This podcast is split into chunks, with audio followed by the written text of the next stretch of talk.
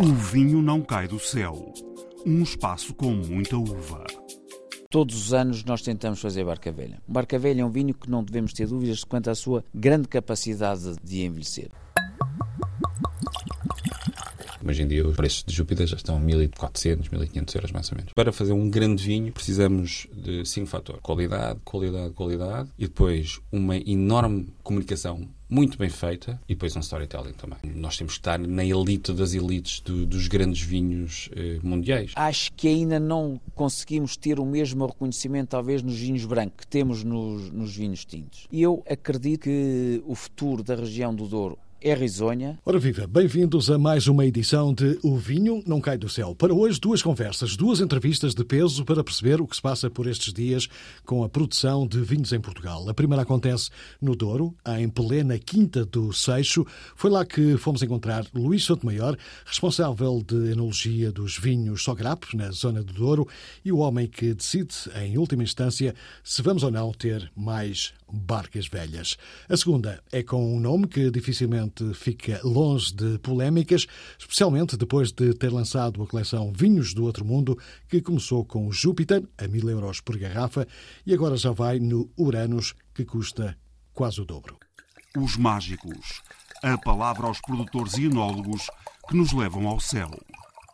É diretor de enologia para os vinhos Sograp, em todo o Douro. Já ganhou vários prémios de enólogo do ano.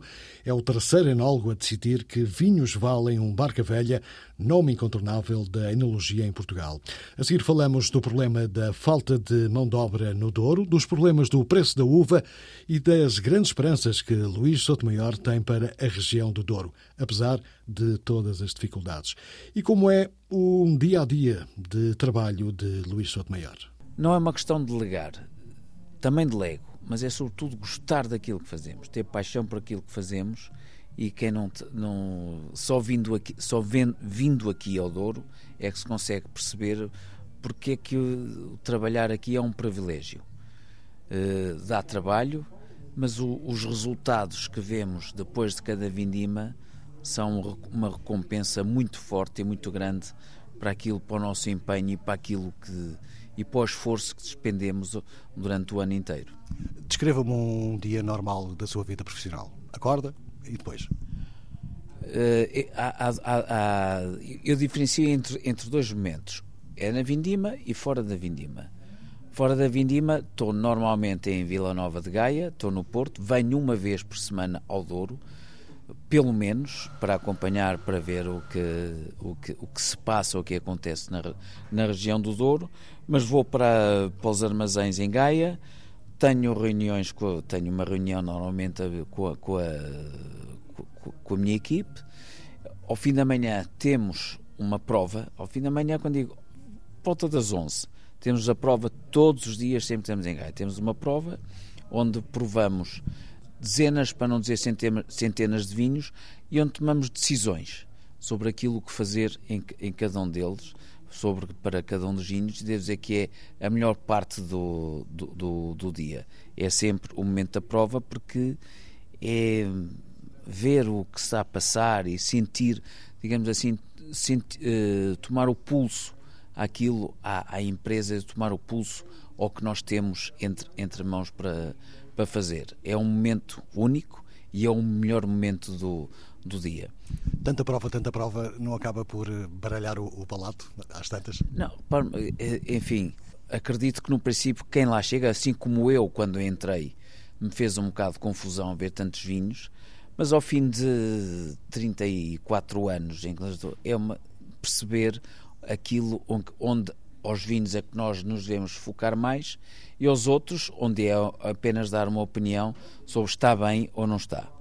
Uh, por isso é simples, acaba por ser uma prova, uma prova simples e a experiência vai-nos ensinando uh, a selecionar aquilo onde devemos estar mais focados e onde não precisamos de ter um foco tão grande e é praticamente, digamos assim, só uh, até uma parte de, de, prazer e de lazer provar alguns dos vinhos durante, durante a manhã. O Luís entrou uh, na Sograp em 89. Uh, eh, o contacto com, com, com, o Fernando Nicolau de Almeida foi importante para, para, a sua formação? Que marcas é que deixou?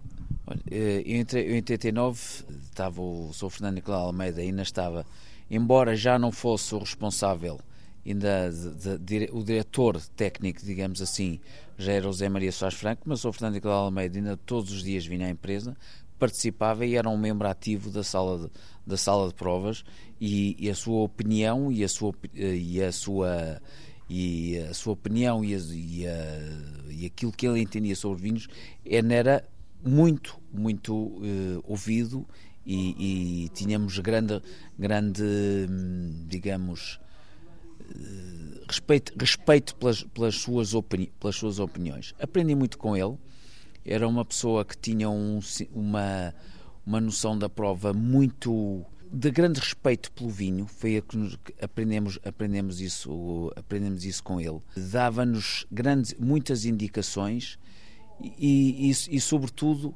aprendemos, aprendi na, com ele nessa altura, aprendi com ele nessa altura a, a perceber eh, uma coisa muito importante no vinho, que o vinho é um produto alimentar. O vinho é uma, um, algo que nós vamos beber e, como isso, temos que, quando olhamos para aquilo que estamos a fazer, temos que ter noção, ter respeito, ter respeito e saber que aquilo que estamos ali a, a fazer se vai repercutir por muitas pessoas que depois vão beber aquele produto que nós estamos a preparar naquele, naquele momento. O Luís já recebeu vários prémios de enólogo do ano durante vários anos, já vinhos, muitos vinhos premiados. Sente de alguma forma que já faz parte da história desta, desta zona? E ele mentir se não dissesse que, que é um orgulho e que, e que, e que, me, que me agrada e que, e que tenho algum tenho tenho agrado sempre que, que, somos que o nosso trabalho é, é, reconhecido. Mas eu costumo dizer aquilo que estávamos a falar.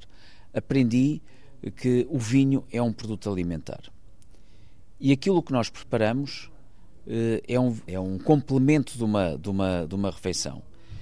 E mais do que receber os prémios que tenho, que graças a Deus tenho recebido e que estou muito, muito honrado com isso, mas mais importante do que isso, o que me dá mais prazer é ir a um restaurante e ver uma mesa onde estão a beber um vinho produzido por nós. Eh, quando acabam a garrafa, pedem outra garrafa do mesmo vinho. Isso significa que o vinho fez aquilo, o trabalho, fez aquilo para o que nós, para o que nós trabalhamos todos os dias. É preparar um produto que vá para a mesa e que dê prazer, que acompanhe bem a refeição. Eh, isso, para mim, é o melhor prémio que, que, que me podem dar.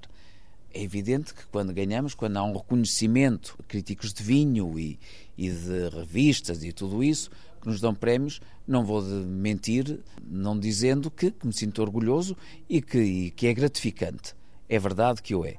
Mas, como disse, quando vejo alguém que bebe o nosso vinho, acaba a garrafa e continua com a mesma garrafa, é porque ele fez exatamente para aquilo propósito que nós trabalhamos todos os dias. Isso é que é o mais gratificante. Já disse duas vezes que faz apenas um produto alimentar. Eh, fazer vinhos é a mesma coisa que fazer alfaces? Não. Não, não, não é. Não, também, também não, também não, não, não diria isso. Eh, fazer um vinho não é o mesmo que fazer eh, que fazer um, uma margarina ou que fazer sapatos ou que fazer o, um óleo, uma coisa, qualquer outro produto alimentar. Porque um vinho é um produto eh, dependente da, da, da, natureza.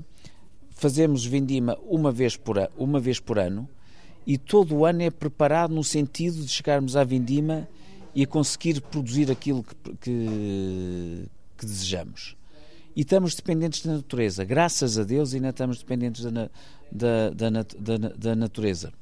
E estar a preparar, estar a olhar, a, a orientar tudo aquilo para chegar ao, ao fim do ano e, e conseguirmos fazer aquilo que necessitamos para produzir os vinhos que, que, que, temos que produzir para o ano, para o ano, para o ano seguinte é uh, algo que nós não controlamos. É algo que nós não, não controlamos, mas que podemos aportar com a experiência eh, decisões que vão no sentido, quando as coisas não vão no, não estão a caminhar naquilo que nós pretendemos, conseguir alterar e conseguir, por vezes, minimizar os riscos. Isso acontece frequentemente, nós não mandamos na natureza. Vem um ano com chuva, vem um ano demasiado quente com, com, uh, e seco, uh, vai alterar os, os nossos planos mas nós temos que nos saber adaptar e todos os anos ter, ser criativos para conseguir produzir aquilo o que nós necessitamos ou aproximado daquilo o que nós necessitamos. É o que tem de bom a nossa profissão. É que temos que nos superar todos os anos, porque não mandando na natureza, temos que nos adaptar a ela e tentar, eh, digamos assim, aproveitar aquilo que temos de bom e o de menos bom para cada ano produzirmos aquilo que temos em mente e que necessitamos para as nossas marcas. Trabalha numa casa com, com, com grande tradição, com, com grandes pergaminhos. Uh, imagino que o Luís tem querido meter o seu dedo no trabalho que faz. É complicado uh, gerir essa tradição com alguma tentativa de fazer alguma inovação? Não, é, é assim, eu como disse, quando comecei a trabalhar em Nosso Fernando Cláudio Almeida estava muito ativo. Trabalhei com ele e com, com, o, Zé Maria, com o Zé Maria Soares Franco. Na, na Casa Ferreira, nos últimos 80 anos, teve três diretores técnicos. Foi o Sr. Fernando Nicolau Almeida, o José Maria Sá Franco e eu, e eu atualmente. Aprendi muito com eles. Uh, creio que entendi bem o que é o perfil, o estilo Casa Ferreira, uh, que eu acho que tenho respeitado e que procuro transmitir para quem trabalha comigo. É evidente que há algumas alterações que vamos fazendo porque cada um cada, um, cada enólogo tem, o, digamos assim, o seu perfil, o seu, o seu cunho próprio. Uh, tentei, se calhar, sem o, mas uh, inconscientemente, talvez, mas tentei, se calhar, alterar alguma coisa para pôr aquilo que eu acho que era o, o estilo que, que, a mim mais me agrada, mas nunca desrespeitando e mudando o que quer que fosse na filosofia e no caráter e na personalidade dos vinhos da, da Casa Ferreira e da Sograp. É inevitável falarmos nisso, já que já fez vários. Eh, como é que se decide o que é que é uma barca velha? Eh, olhamos para ali, o que é que está ali, o que é que, que, é que faz a diferença? Isto é mesmo uma barca velha, vamos lançar mais uma barca velha. Como é que se faz isso? Eh, isso, isso não se vai, vai, vai, apercebendo, vai-se fazendo, não é uma coisa que se faz num dia, vai-se fazendo. É evidente que nós, todos os anos, nós tentamos fazer barca velha. Uh, sabemos quais são as uvas e as vinhas com, com mais características e com mais potencial para fazer, para fazer os vinhos com destino à barca velha, que são vinificados juntamente, fazemos, como sabe, barca velha tem sempre aquela uh, filosofia, ou digamos, aquela ligação entre as uvas de zonas baixas onde vamos buscar a maturação e a estrutura com as zonas, zonas mais altas, onde vamos buscar a frescura e a acidez que realmente o Sr. Fernando Nicolau Almeida descobriu, foi o, o precursor dela na região, na região de Douro e no próprio país em Portugal. Hoje em dia é fácil, toda a gente a usa, mas no momento em que ele começou com, essa, com esse estilo, realmente foi único, foi alguma coisa de transcendente para a região de Douro e do qual a região uh, uh, muito, muito aproveitou e não aproveita hoje em dia, mas todos os anos tentamos fazer esse, fazer esse vinho. Acabada a vindima, os vinhos vão para, vão, vão para a barrica e depois temos que avaliar a sua evolução. Temos que ver se uh, achamos que o vinho tem o perfil ou não para poder vir a ser um barca velha. Se achamos que tem, uh, fazemos o lote e engarrafamos. Numa primeira fase, não lhe chamamos nem barca velha nem reservas especiais. Chamamos-lhe dor especial, porque nós não sabemos bem o que, o, que, o que vai ser. A decisão final acaba por ser sua. Uh, não tem receio de, se ter, de uma vez se ter enganado, ou seja, ter decidido, ok, isto é um barca velha e depois, no final, se calhar, se calhar não era bem. Não, eu, eu, nunca aconteceu. Como disse, não, eu, como disse, isto é uma, é uma decisão que não, precisa, não é preciso ser tomada do momento. Primeiro, como expliquei, após a vindima, vemos se o vinho tem qualidade para ser barca velha ou não. Se tem, fazemos o engarrafamento e depois temos 4, 5, 6, às vezes até mais tempo, eh, do vinho em garrafa para ir provando até tomar a decisão, a, a decisão final se vai, se vai ser barca velha ou, ou reserva especial. A única coisa que há é se alguma vez hesitamos, não é barca velha é reserva especial. Muitas vezes não é uma questão, eu não lhe posso dizer o porquê. É uma questão, se calhar, até de intuição. Se alguma vez hesitamos se o vinho tem a capacidade ou não, declaramos reserva, reserva especial e não, e, e não barca velha. Uh, se se me arrependi. Graças a Deus, até hoje, até hoje nunca, nunca, nunca me arrependi. Arrepender-me-ia se me dissessem que eu declarei barca velha e o vinho depois acharem que não era barca velha, que devia ser uma reserva especial, isso arrepender, iria-me arrepender. Agora, se declarava reserva especial com o passar do tempo, com a evolução, porque sabe que isto é um. tem tempo, tem muitos anos por, por trás. Ao fim de muitos anos, se me disserem que o vinho poderia ser um barca velha, sim, enfim.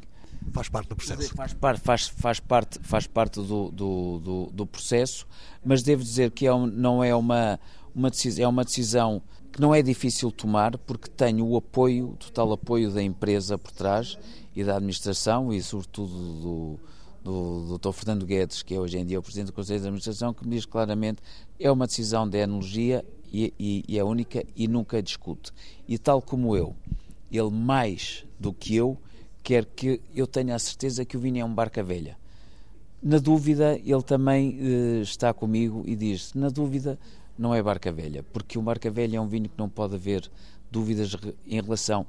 Eh, não é eh, a diferença entre barca velha e reserva especial não é uma, uma tanto qualitativa, é mais a capacidade de envelhecimento. O barca velha é um vinho que não devemos ter dúvidas quanto à sua grande capacidade de, de envelhecer. E é isso que, que eu sinto o apoio da, da, da empresa e até hoje em dia, graças a Deus, penso que tem corrido bem e que não tenha havido grandes, grandes enganos. Se os houver, espero que seja, eh, em vez de ser barca velha, que tenha sido reserva especial, mas dizerem que o reserva especial poderia ter sido um barca velha e não, e não o contrário. Portanto, esse tipo de decisões não, não lhe tira o sono à noite? Não me tira o sono. Uh, de, que, porque são vinhos nós vimos nascer, sabemos como é que é a sua evolução, sabemos como é que os vinhos, quais são as características, como é que foi o ano. Por isso é uma decisão que não é tomada de um momento para o outro. É uma decisão que vai sendo amadurecida e eu não estou sozinho com essa, com essa decisão. A, a, opinião, a decisão final tem que ser minha, mas tenho uma excelente equipa que trabalha comigo.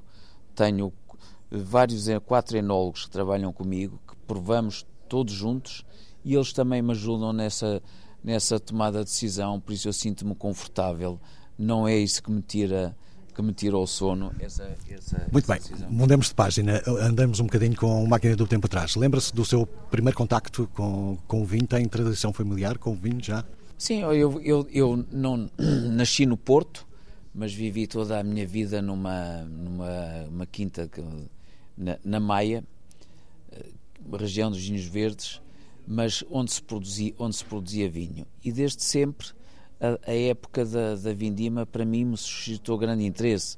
Ver, uh, era lembro de ser miúdo e ver uh, uma agitação que, que era, não era usual, digamos assim, com os cestos, com as uvas às costas, a levarem as uvas para a adega, a ir para o, para o, para o lagar e lembro perfeitamente miúdo de ver as pessoas ainda a pisarem os lagares e a pisar as uvas no lagar e, e a ver a, a, o, esse, todo esse processo sempre, sempre me encantou e depois tenho uma, digamos, uma tradição familiar por trás de mim. Meu pai foi talvez do talvez o primeiro português a ir estudar enologia, enologia só para, para fora.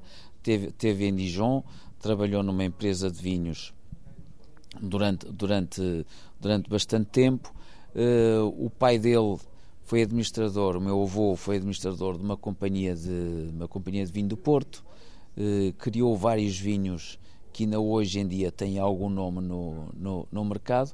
E tivemos ligados sempre à região do Douro, a minha família ligada sempre à região do Douro, onde tivemos algumas, algumas quintas que infelizmente hoje em dia já não nos, já não nos pertencem, mas enfim, mas ainda temos garrafas dessas, dessas, dessas propriedades e foi uma tradição que nós sempre tivemos, sempre que alguém fazia anos, fosse um, dois, três, desde criança, abria-se uma dessas garrafas e de vinho do Porto, vinhos do Porto de alguns dos anos do século do, do século XIX. Por isso o vinho sempre fez parte da minha da minha vida e sempre sonhei fazer aquilo que faço hoje em dia. Portanto, eh, sempre pensou que o vinho ia ser a sua vida, nunca lhe passou pela cabeça outro tipo de, de profissão? Não, é, é, digamos que a certa altura Eu sou, sou uma pessoa com gosto de, de, de horários e de regras e disciplinas. Pensei, tive um, um, um devaneio em que poderia ter sido militar, poderia ter seguido a carreira, a carreira militar. Mas rapidamente me desapareceu e, e, faço aquilo com que sempre sonhei, que foi trabalhar com vinhos e sempre me via trabalhar numa sala de provas e a produzir vinhos e a fazer aquilo que faço hoje em dia.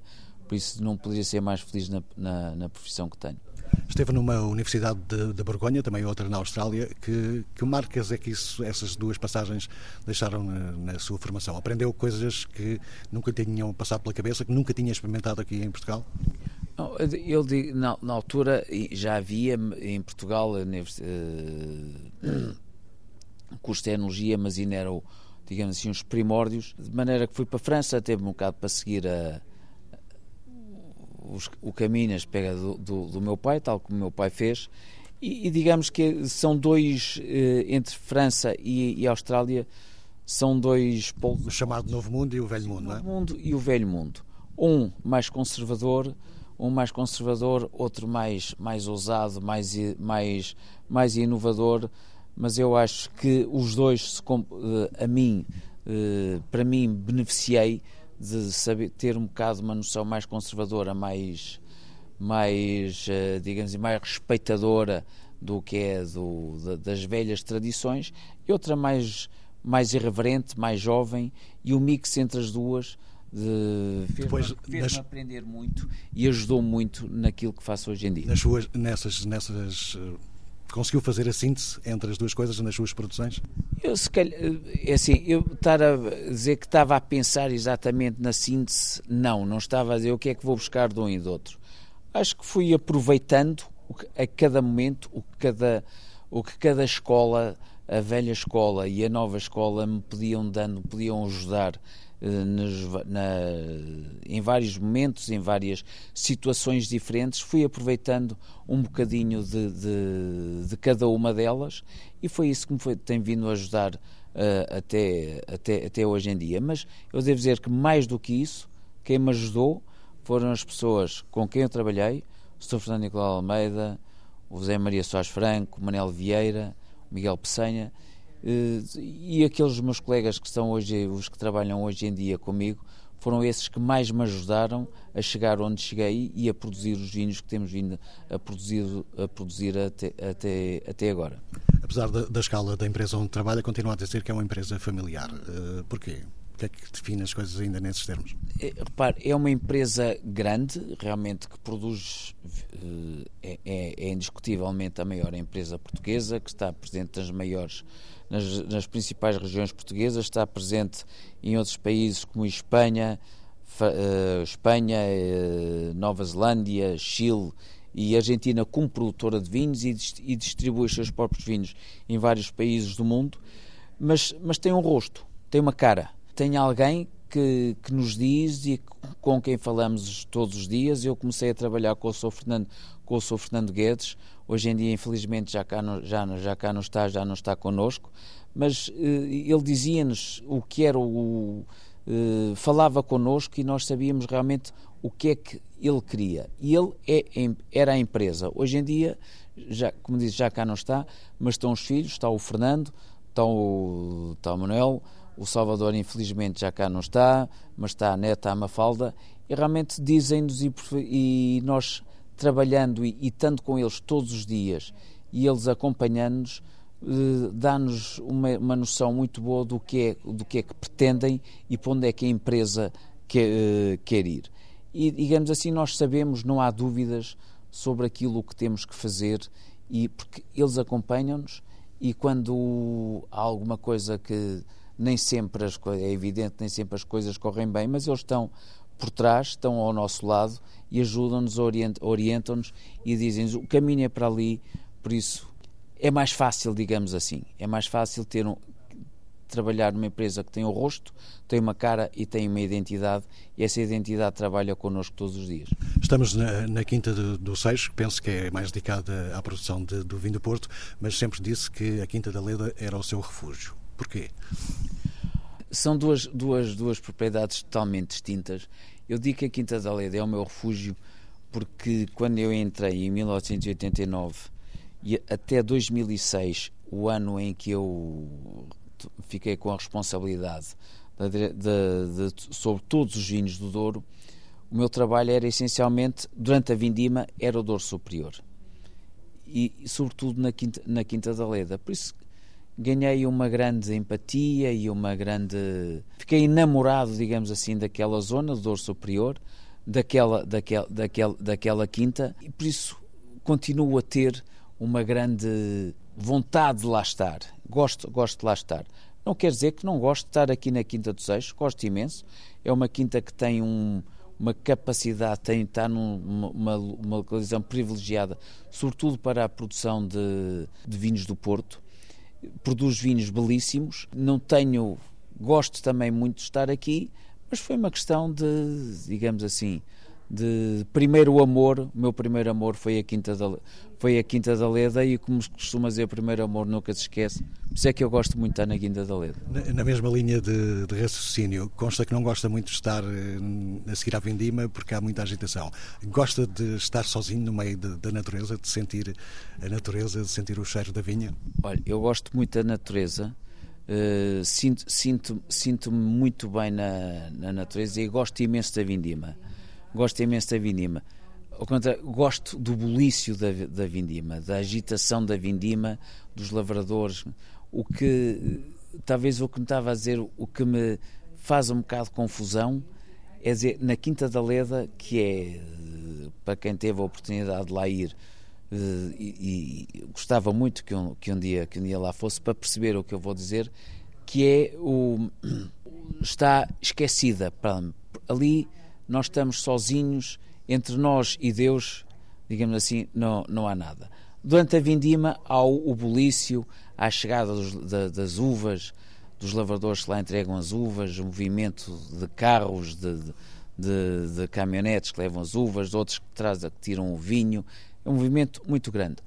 Um dia a seguir, acaba a vindima, é uma calma extraordinária é, é, um paradoxo enorme. É entre a agitação, é como sair da baixa, da baixa do Porto, da baixa do Porto para um, para um local ao, ao fim do dia, para um local onde parou tudo.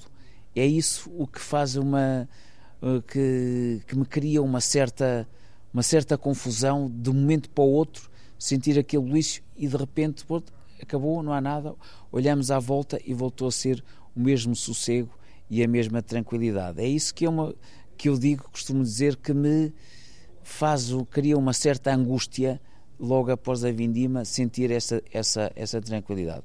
Mas rapidamente me adapto e rapidamente percebo que é, que é um local de eleição e realmente é estar no Douro, seja onde for, Quinta da Leda ou Quinta, Quinta do Seixo, Quinta de Porto ou Quinta do Caedo. Caedo, Caedo precisamente. Porquê é que diz que Caedo é a vinha? É, é, talvez a vinha mais especial, porque é a vinha mais antiga que a Sograp tem na, na região de Douro. A Sograp tem mais de 600 hectares na região de Douro, desde o Baixo Corgo ao Cima Corgo, onde nós estamos neste momento, passando pelo Douro Superior, mas realmente na Quinta do Caedo, onde temos a vinha, onde produzimos o, o, o vinho legado, que é um vinho especial e que vem com que é produzido com, unicamente com uvas dessa, dessa vinha, que são 8 hectares. É um vinho único, de uma vinha única. Uma vinha com mais de 100 anos, 8 hectares, que produz 8, 8 10 toneladas por ano. A vinha é tão velha que algumas vinhas, alguma pé de vinha que não produzem mais que um, mais, mais que um cacho. Isso é único. É só em, em regiões especiais, em zonas especiais como é a região Douro, é possível ainda encontrar algo, algo como isso. Por isso, é realmente das, dos 600 hectares que temos, que a Sograp tem no Douro, são aqueles que não consigo ficar indiferente porque chegando lá aquilo, eh, aquela zona, aquele terroir e aquela vinha é algo único, é grandioso, é, mag, é, mag, é magnífico e o que vem de lá é um vinho único. Eu não poderia dizer, não, não estou a dizer que seja um vinho perfeito, não. É o caráter daquela vinha, de um terroir único e alguma coisa que é irrepetível, digamos, na região do Douro e em qualquer outro sítio do mundo. Esta é sempre uma pergunta complicada, é quase como perguntar se gosta mais de um filho ou do outro, eh, mas dá-lhe mais prazer produzir vinhos do Porto ou vinhos tranquilos? Ou, ou não, não há diferença? Não há diferença. Isso, isso não. Acho que cada um, cada um tem o seu. Realmente, como, como disse, é quase como perguntar qual dos meus filhos eu, eu, eu gosto mais. Tenho três filhos, gosto de ambos de, com igual intensidade, mas tenho relações diferentes com, com, com, com, com, com os três. Com o vinho é a mesma coisa, seja com o vinho do Porto, seja com o vinho do Douro, com os vinhos brancos, com os vinhos tintos, ambos Todos eles me dão o mesmo prazer quando sei que é para ir passar provas e fazer um novo lote. Todos eles me dão o mesmo, o, o mesmo prazer e todos eles me dão a mesma satisfação quando vejo o resultado final. Tem algum desafio que tenha imposto a si próprio e que ainda não tenha conseguido, mas que ainda quer conseguir em termos de, de produção de vinhos?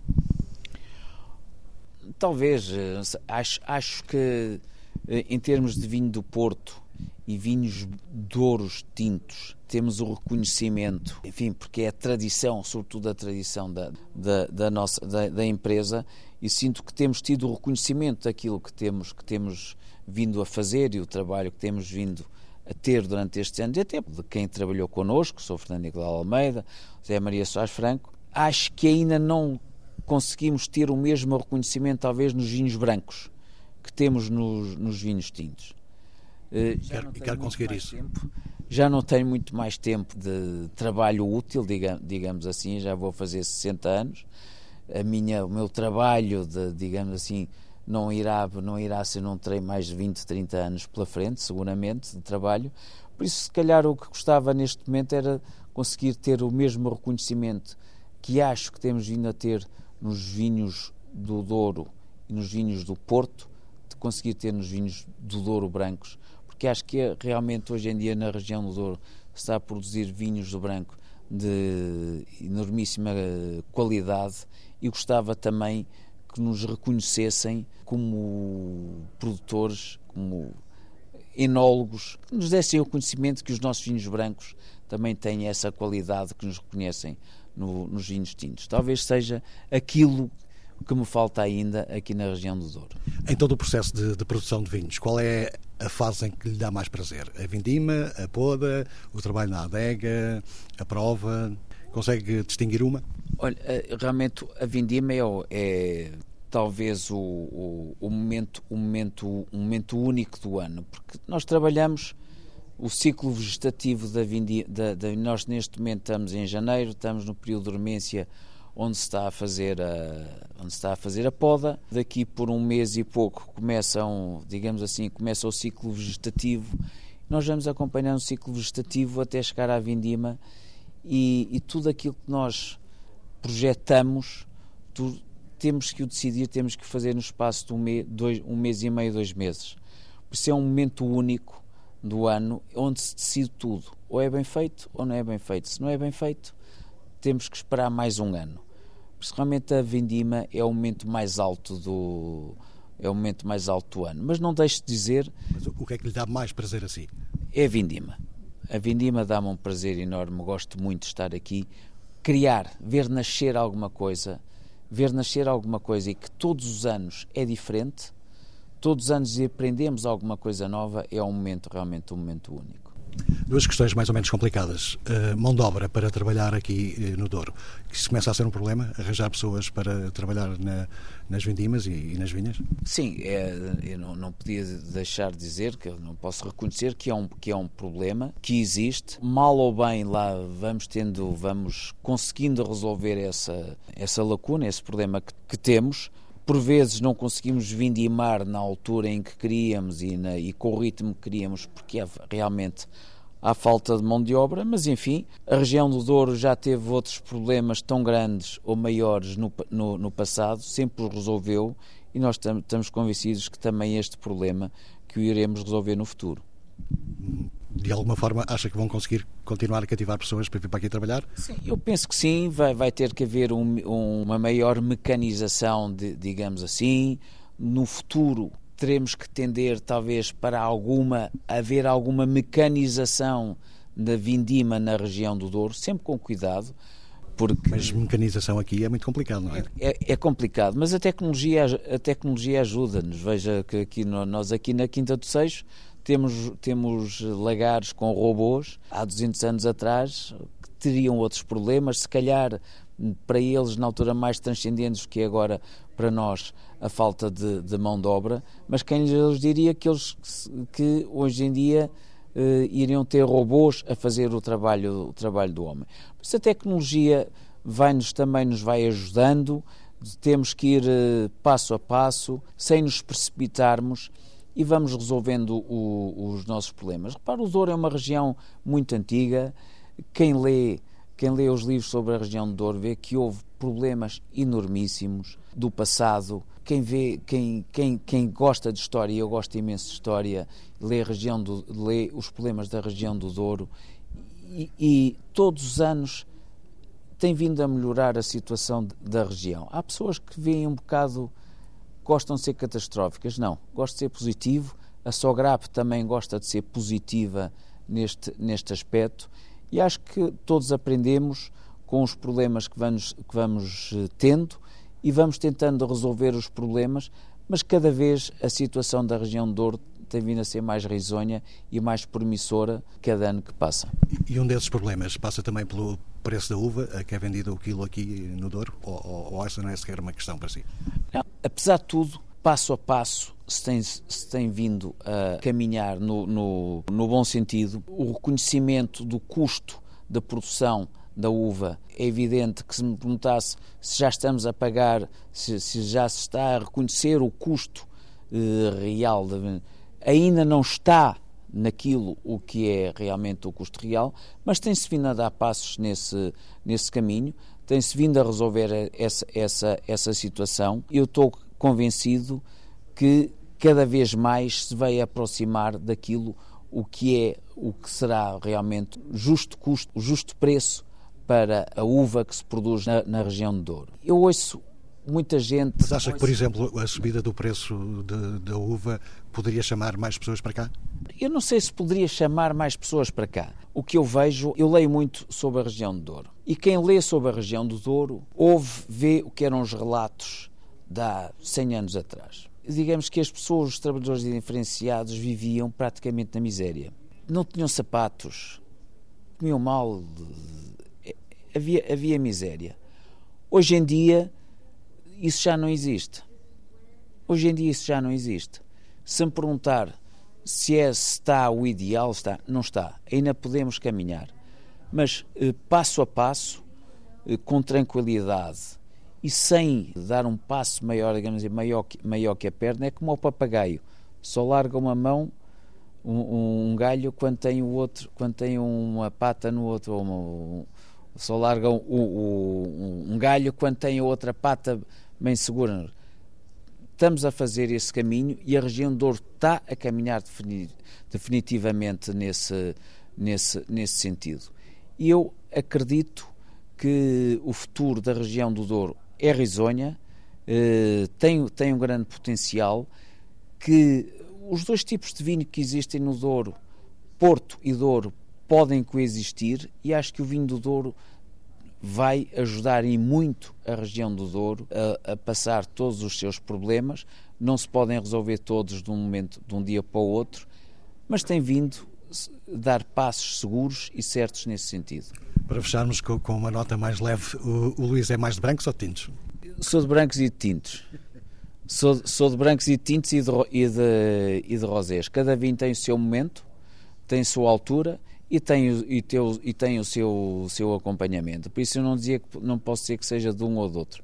Sou de ambos, gosto de, de ambos os estilos de vinhos e mais do, e até do, do, do rosé, mas cada um no seu momento. Apesar de todos os desafios e problemas que o Douro enfrenta, Luís Sotomayor é um otimista e acredita que a tecnologia vai acabar por ser a chave de tudo.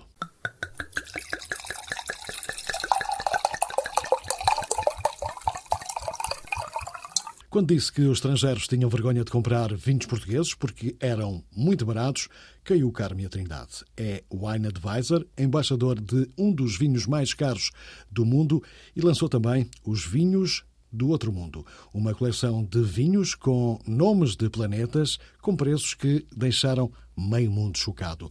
Cláudio Martins, o um nome que quer colocar os vinhos portugueses no mapa e que saiu da Serra da Estrela para Londres. São Romão, Serra da Estrela, capital da Beira Alta. Quem conhece sabe porquê. Quem não conhece tem que lá ir visitar. ok, está combinado. Quando partiu para Londres, eh, eh, já tinha alguma ligação ao vinho ou hum, nada? De todo. Não, não havia qualquer ligação, até porque eu tive uma, uma, um encontro imediato aos 12 anos com o vinho e não correu bem. E não correu muito bem. E então, até aos 20 anos, eh, pouco vinho bebia. Eh, o, que, o que me fez bem, por acaso, porque fez com que eu chegasse a uma certa idade, neste caso os, os 20 anos, a saber o que é que eu gostava e o que é que eu não gostava. Eh, por isso, entre os 12 e 20 anos, enquanto todos os meus amigos iam para o Sr. Martins, que era a tasca lá, de, lá ao pé da escola, beber vinho branco, eu ficava com umas cervejas. E então de, decidi não, não beber esse vinho. E basicamente os meus gostos foram, foram se apurando, basicamente. E depois em Londres, como é que começa a interessar-se por vinhos? Uh, em Londres, uh, eu comecei a trabalhar num restaurante uh, no Cantina del Ponte e já vinha com alguma experiência de, de bar de Portugal. Tinha estado a trabalhar em Vila Moura, depois tinha o meu próprio bar lá em, São Romão, na Serra da Estrela. E então, quando cheguei a Londres, nesse restaurante-bar, pensei eu que ia trabalhar lá. Ah, já tinha um bar na Serra da Estrela? tinha, também? tinha o, o Lote 6. E então, quando cheguei a Londres, quando fiz a entrevista, falei com o gerente e disse que tinha alguma experiência em bar e poderia trabalhar e fazer alguns coquetéis. Então ele disse: Não, se quiseres começar a trabalhar aqui, tens que ir lavar copos. E eu perguntei a que horas é que eu começava.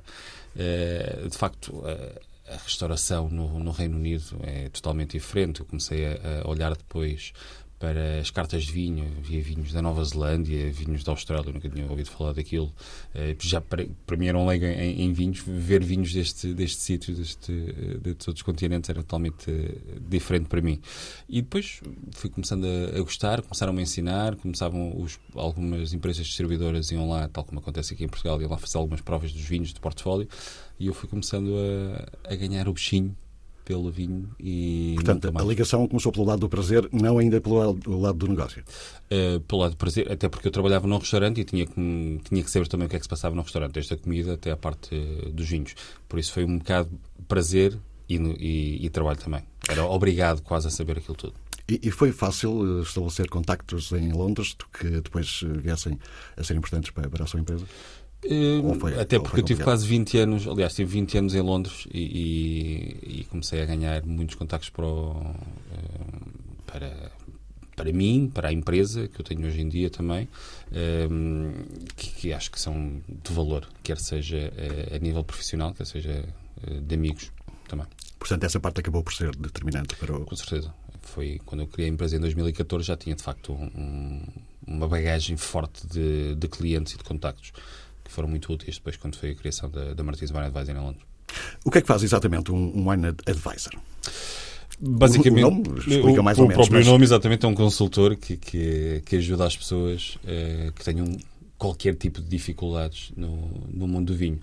Quer sejam clientes privados que precisam de saber o que é que vão eh, comprar para beber ao almoço com os amigos, ou, ou, uns, ou um cliente que quer comprar uh, um vinho para oferecer uh, a um amigo, a um familiar ou à sogra. Mas os clientes telefonam-lhe a dizer, olha, vou almoçar e o que é que aconselhas, que é que já, já, aconteceu, já aconteceu muitas vezes, já aconteceu, aliás, mesmo, mesmo em Londres, eh, eu tinha alguns clientes que viajavam o mundo todo e eu fazia-lhes as garrafeiras na, na, nas casas deles que tinham em Londres e aconteceu que eles me ligavam, Cláudio, eu estou em Nova Iorque, estou aqui num restaurante, conhece este restaurante? E obviamente não, não conheço todos, é? mas alguns conhecia e, e poderia ser coincidência. E eu até falava logo com o sommelier ou com o gerente ou com alguém que eu conhecia e, ou ele mandava uma própria carta de vinhos através de um WhatsApp, uma fotografia e eu indicava-lhe qual era o vinho que ele deveria uh, tomar nesse, nessa refeição. Um, ehm, mais que isso, um, ehm, a própria construção da, da garrafeira, havia muitos clientes que queriam construir a garrafeira, quais eram os vinhos que eles precisavam ter na, na garrafeira.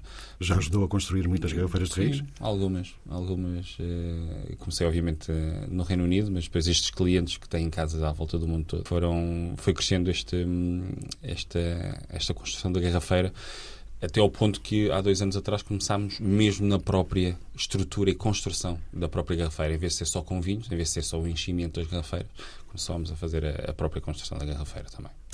Já disse que nunca diz não a um desafio de, de um cliente. Uh, sem violar privacidade, qual foi assim a maior loucura que lhe pediram? A coisa mais fora da caixa, difícil de concretizar? Um, foi, estava eu em Londres eh, uma sexta-feira, já no final do dia tive um cliente, que, além de ser cliente, passou a ser um grande amigo meu, com, com alguns zeros na conta bancária, e disse, Cláudio, precisamos de arranjar aqui umas garrafas, salve, acho que era um Petrus 82, acho que era 82, era tudo 82, sei que era tudo 82, eram cerca de 24 garrafas. Isto era uma sexta-feira, 6, 5, 6 da, da tarde.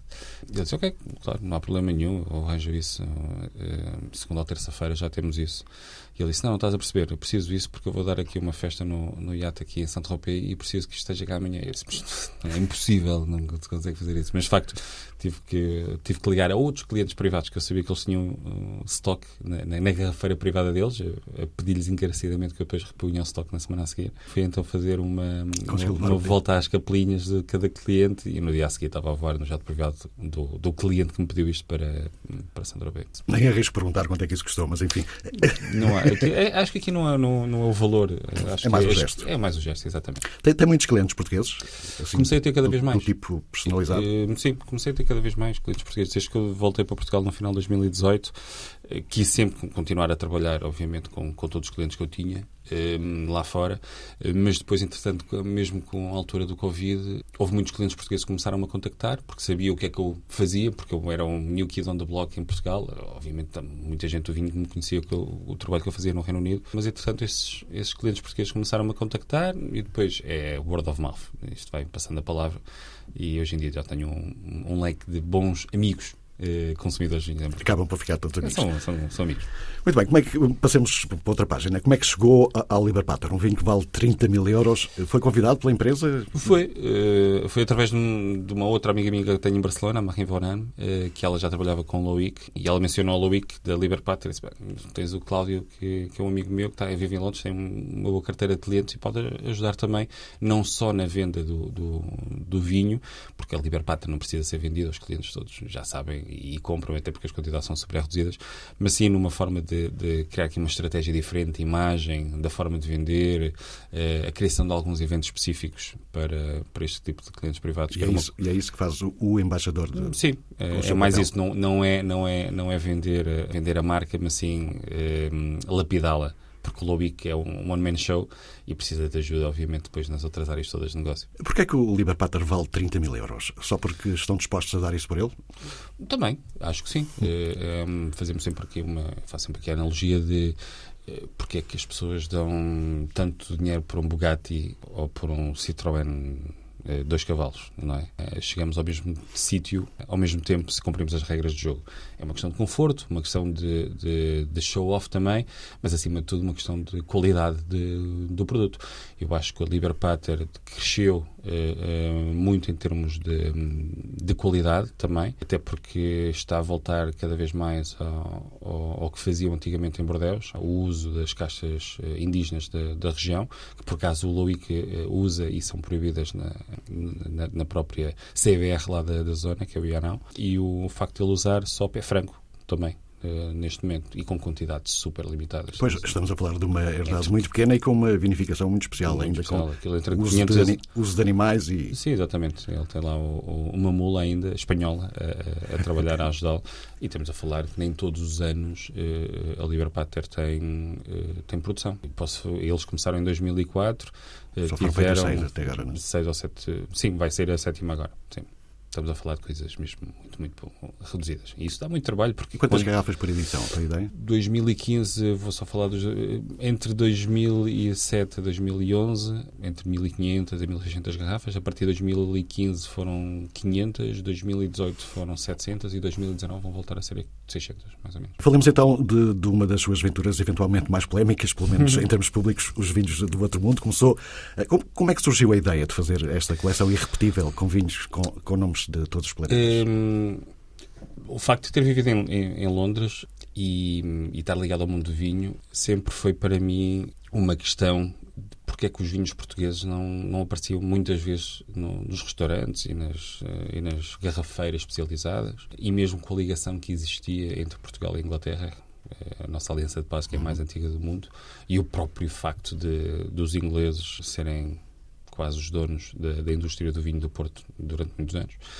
Porquê é que Portugal não, não passava de 1% de, de share of market? Não é? Isso foi uma questão que eu levantei muitas vezes para todos aqueles com quem eu falava, mesmo as próprias associações ligadas ao mundo do vinho português. Interessante, em 2018 fui convidado para estar num evento que é o Wine Symposium em Vila d'Este, um, eh, num hotel em Vila d'Este, que é basicamente um, um, aglomerado de colecionadores de vinho de todo o mundo, que vão para ali para trazerem os vinhos da coleção dele para partilharem com, com os demais que estão presentes. Estamos a falar de, de, um evento de quatro dias, onde há a possibilidade de fazer uma vertical de Romane Conti, por exemplo, com o próprio Alberto Villar. Lembro-me também, em 2018, teve lá o, G, o Richard Geoffroy, que era o Master Chief, o Master Seller da da Dom Perignon e também fizemos uma vertical da Dom Perignon, entre muitas outras coisas. Que, Momentos difíceis. Difíceis, muito, muito, muito difíceis. Um, e para minha surpresa não havia... Eu, eu por acaso levei vinho, nesse dia até levei um 1803, eh, salve, foi 1803 que me foi dado pelo amigo meu, que foi o Rodrigo Martins, que é o, é o enólogo da, da, Quinta da Silveira. Eu tinha estado a provar aquele vinho com ele e disse: eu vou para este evento, eu preciso levar uma coisa super especial.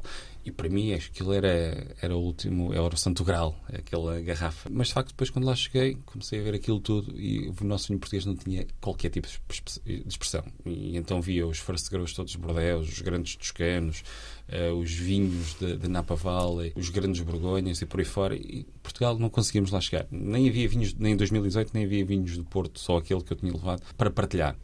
Portanto, esta coleção surge para colocar Portugal no mapa. E sim, e foi a partir daí que eu disse: nós temos que mudar aqui, nós temos que estar na elite das elites do, dos grandes vinhos eh, mundiais. E foi em 2019 que me convidaram para, para eu ser eh, orador da, do Vila Desta e falar de Portugal e dos fine wines portugueses. E para escolher também uma seleção de alguns vinhos portugueses que eu acharia que estariam num patamar de, de, de fine wines. E foi nesse, nesse, ano, em 2019, que eu desafiei eh, o Pedro Ribeiro também que ele estava lá, que eu, eu convidei o Pedro a, a, a, lá estar também. Estava lá o Pedro, estava lá o Dirk, estava lá o Luís Amorim, o Luís Patos também. Mas o Pedro disse, oh, Cláudio, pá, eh, se queres fazer uma coisa icónica, pá, eu acho que tenho lá alguma coisa boa para ti. E foi a partir daí, basicamente. Entretanto, eu falei depois com o Pedro Antunes, que é a pessoa que está ligada a mim, eh, na o parte vinho, toda... tal vinho de talha que estavas esquecido há quatro Sim, anos. Sim, mas eu falei com o Pedro Antunes primeiro, que é o meu parceiro, amigo, irmão, super designer, e ele disse, Cláudio, não, não vamos fazer só um vinho, nós temos que fazer uma coleção de vinhos. Tem que ser uma coisa do outro mundo. Entretanto, saiu o Wines from Another World. E, e de facto, depois uh, o porquê de nós começarmos com um vinho português, porque podíamos muito bem, eu podia chegar ao pé do Luís e dizer preciso de vinho para fazer um mega vinho e vendia uh, a primeira garrafa, o primeiro planeta, em vez de ser a mil euros, se calhar vendia por 10 ou 15 mil euros. Não, é? não era uma questão financeira. Era, uma vez que já vamos fazer este projeto, vamos começar com Portugal então, não é? Para começar a criar este buzz é? este abre-latas que foi importante, porque agora há muita gente a, a fazer o mesmo, perguntam-se a, a, eles próprios se aquele maluco do Cláudio já conseguiu vamos, já, vamos falar disso. fazer isto, porque é nós não? Falamos então um, sobre os preços, precisamente. O preço do Júpiter chegou muita gente, eh, mil euros, eh, tanto quanto sei, já foram todos vendidos. Eh, como é que chega a este valor? Como é que decidiram isto vale mil euros? Eu Ou... acordei de manhã e pensei nisso. Não, claro que não, obviamente. É, é uma coisa, é, é, não é uma matemática, uma matemática certa, mas é uma coisa única, é, irrepetível, porque nunca mais vai haver um Júpiter, nunca mais vai haver aquela talha, com, com muita qualidade. É, quando as pessoas. Eu não, não costumo mencionar muito a qualidade, porque sei que, que lá está. E todas as pessoas que têm provado Júpiter até à data, nunca houve ninguém que dissesse assim: pá, o vinho não vale nada. Pode, pode, podem não gostar, mas obviamente, mas a qualidade está muito bem patente no, no vinho. E é aquilo que eu costumo dizer: para fazer um grande vinho, precisamos de cinco fatores: qualidade, qualidade, qualidade, e depois uma enorme comunicação muito bem feita, e depois um storytelling também obviamente. Porque nós podemos criar um nosso melhor vinho, e há muitos produtores que têm grandes vinhos em casa, mas depois não sabem vender. E é preciso é saber vender também. Porque não sabemos vender, ficamos com o vinho eh, em casa guardado. Mas essa é precisamente uma das questões que, que o acusam, é que só sabe vender, não tem história, é que os seus vinhos são, são apenas marketing, Sim, mas a qualidade de facto está lá. Eu quando, quando falo de, eh, antes de chegar à parte da comunicação e de saber vender, falo da qualidade do produto, porque nunca, mais, nunca iria colocar um produto sem qualidade e contar aqui a, a, história do bandido. Não, não era por aí. Até porque há muitas pessoas que continuam a repetir a compra do Júpiter e continuam a pedir uh, Júpiter novamente, tal como aconteceu com, com Uranus uh, também. Uh, isso é sinal, se calhar, que há muita qualidade no, no, próprio produto e não é só, não, não é só a, a, venda em si. Antes de chegar à venda, que é importante, é preciso é ter um grande produto por trás. Depois do, do, Júpiter já foi lançado o segundo da coleção, o Uranus, foi lançado em Madrid com, com, com grande aparato. Uhum. Como é que os espanhóis reagiram a este vinho feito na Catalunha e que tem como preço base 1.700 euros? Não é? Um, primeiro, 50% da coleção já foi vendida. 50%? 50%. Quantas garrafas? 800? Não, foram 480 garrafas. Era a mesma quantidade que o, que o Júpiter, mas desta vez decidimos fazer grandes formatos. E porquê? Porque há muitas pessoas também que gostam, gostam de colecionar e foi-me pedido também quando foi do Júpiter, que seria interessante ter alguns grandes formatos. Por isso fizemos uh, Magnums, 3 litros, 5 litros e 3 garrafas de 12 litros. E também foi um grande aparato, até porque ainda continuam a sair notícias em Espanha acerca deste, deste projeto. E segundo a crítica espanhola, eh, e segundo as pessoas que estiveram presentes eh, na, naquele evento eh, mais focado na, na, na imprensa, foi um dos grandes eventos que foi feito em Espanha por portugueses. nem os próprios espanhóis conseguiram fazer uma, algo com este aparato. Eh, basicamente. E acho que isso também, também, faz, também faz parte. Há muitas pessoas que gostam de vinho para consumir no dia a dia, mas há outras pessoas que também gostam de vinho para colecioná-lo e para beber em momentos uh, uh, únicos uh, irrepetíveis também. E de facto foi, foi, um, foi o tal grande aparato que, que houve, mas tem tido um, um bom feedback. Portanto, resumindo e concluindo, o Júpiter já foi todo, o Uranus já foi metade, é isso? O Júpiter temos a única uh, ainda temos algum estoque de Júpiter, mas nós não queremos lançar uh, o estoque todo, porque cada vez que lançamos um novo planeta queremos lançar também ainda uma alocação do planeta anterior para que os novos consumidores, os novos clientes dos novos planetas possam ter acesso também ao que, ao que foi para trás. Foi, foi feito precisamente Só que os, os preços são um bocado mais elevados. Hoje em dia os preços de Júpiter já estão a 1.400, 1.500 euros mais ou menos. Já tem a estratégia toda definida para os restantes vinhos da coleção ou, ou vai, andando, vai andando ao sabor do, do já vento, está, assim? Já está definida. Algumas, coisas, todas, algumas coisas ainda não estão criadas, mas já estão todas definidas. E já podemos saber qual vai ser o terceiro? Não. Claro que sim. Quando sair. Ah, ok, muito bem. Não, não. Uh, tanto quanto sei, o último da coleção vai ser um, fortificado, um fortificado. português. Mantém-se essa ideia? Mantém-se essa ideia, sim. Portanto, começar, começar em português e fechar em português. Exatamente, lá está. Uma vez mais para, eh, para alavancar também a nossa forma de estar dos vinhos portugueses eh, para o mundo. Há relativamente pouco tempo deixou aí uma frase, eh, penso que foi numa entrevista ao, ao público, que os, os, os, estrangeiros não compravam vinhos portugueses porque tinham vergonha de comprar vinhos tão baratos. E isso criou uma, uma grande polémica. Entretanto, já saíram mais dois ou três vinhos portugueses, a mais de 600 euros. O Segredo 6, Traz os Montes e também o 666 de Távora Varosa. Primeiro, mantém esta tese da vergonha dos estrangeiros. Segundo, acha que está a fazer escola no setor dos vinhos de coleção e para investidores? Mantenho a tese. Eh, claro que sim.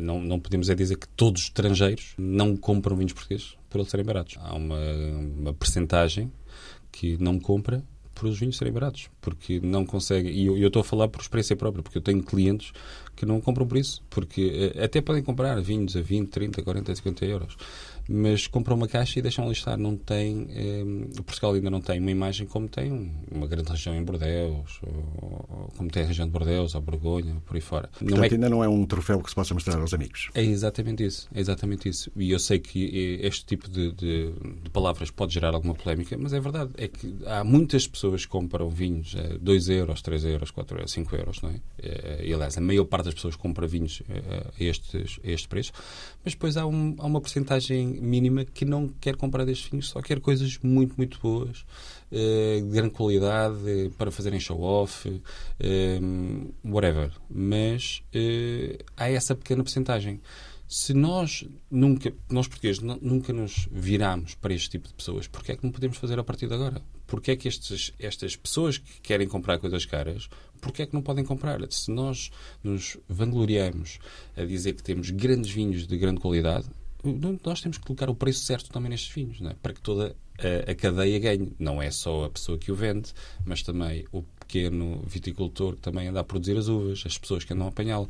Tem que ser a cadeia toda a ganhar. Não é? e, e obviamente, eh, aí nunca me vão acusar de quem está ligado a mim, aos nossos projetos, eh, toda a parte, toda, todas as pessoas têm, têm a parte eh, certa deles. Porquê é que diz que é melhor investir em vinhos do que em ações da Bolsa? Porque ações da Bolsa cai o mercado e ficamos com papel. E o papel não se come nem se bebe. Ao menos o vinho, se alguma coisa acontecer com o vinho, sempre podemos consumir o vinho, não é? Também se pode estragar no processo. Também se pode estragar o processo, sim. Não, mas é, acho que é um grande investimento. Obviamente, no, no, investimento, investir em vinho não se pode investir em todos os vinhos. Há certos vinhos que tem que se investir. E isso há um pedigree de cada vinho para, para que isso aconteça. 80% eh, dos vinhos de investimento, estamos a falar das grandes casas de, de Bordeaux, grandes champanhes também, os vinhos americanos de Napa, por exemplo, cada vez estão cada vez mais em crescimento porque não há no mercado, porque os americanos consomem tudo. Os grandes vinhos de, de, de da Austrália também, obviamente Itália e, e alguns de Espanha e, e, e, os grandes brancos da Alemanha são todos vinhos considerados vinhos de investimento. Os nossos próprios portos, madeiras e afins também são grandes vinhos de investimento. Não é? As pessoas compram e, e, aliás, o próprio vinho do Porto, antigamente, as quintas usavam as, eh, as pipas não é? como depósito para os bancos de emprestar dinheiro. Eh, isso acontecia, era um investimento e o, e o próprio branco acreditava no, no, potencial que era o crescimento de, financeiro daquela, daquela pipa. Eh, para além dos vinhos eh, propriamente ditos, a sua empresa está também agora envolvida na compra e venda de propriedades para produção vinícola. É um mercado em expansão em Portugal? Nós começámos, eh, eu quando voltei a Portugal tinha três projetos, em 2018 tinha três projetos a para Portugal. Já tinha feito com alguns clientes lá fora, nomeadamente alguns family offices, eh, no, na, no, sul de França, algumas compras de propriedade em Piemonte e, e, na Nova Zelândia. Entretanto, essa, essas duas empresas com que eu estava a trabalhar apontaram para Portugal e eu disse que Portugal, de facto, era um, era um grande mercado para isso. Entretanto, o Covid chegou e, e o projeto grandioso que eu queria fazer eh, está-se a tornar outra vez, está a voltar outra vez ao, aquilo que eu, que eu pretendia, que é mesmo fazer uma agência imobiliária ligada a, a este setor, único e exclusivo. Mas cada vez há mais. Nesta fase, cada há, vez há mais estrangeiros Cada vez há mais estrangeiros, cada vez há mais fundos de investimentos, uh, os tais uh, family offices também, clientes privados. Obviamente, nós, temos, nós podemos ver, nós próprios, há muitos uh, clientes brasileiros hoje em dia a comprar propriedades vínicas em, em, Portugal, não só por gozo, mas também para, para retorno financeiro. Por isso acho que Portugal cada vez está mais na moda. E o mais engraçado é que aquilo, as pessoas com quem eu tenho falado e, e, clientes, que certamente este ano vai haver aí algumas, alguns movimentos, já os estou a apontar para outras regiões que não, eh, eh, que não a região do Douro. Eh, porque nós temos um potencial enorme em Portugal. É? O próprio Iridão, por exemplo, acho que, é, que é, um, é um diamante tão imbruto que tem que ser tão bem lapidado. A própria região da Península de Setúbal, por exemplo, também com, com grandes vinhos, que também é um nós conhecemos a Península do Setúbal por, eh, por outras razões, não é? Uh, com, faz grandes vinhos, mas a um preço muito mais acessível e faz muitos, muitos litros. Mas também há ali coisas que têm que ser muito mais eh, bem trabalhadas. Por exemplo, o Luís Simões está a fazer um trabalho fantástico hoje em dia na Península de Setúbal com, com grandes vinhos. Para fechar, já fez alguma vendima? Já fiz várias vendidas, até porque o meu avô uh, tinha algumas, tinha algumas uh, vinhas na altura, lá em cima, em São Romão. Eu comia mais uvas do que apanhava, mas, uh, mas sim, mas, mas fiz. Portanto, já andou com, a mão na massa. Já andou com a mão na massa, exatamente. Todo um novo mundo de negócios que se abre e que Cláudio Martins não quer perder. E chega assim ao fim mais um Vinho Não Cai do Céu. Dúvidas, críticas e sugestões podem ser enviadas para o e-mail alexandre.david.rtp.pt saúde e boas provas.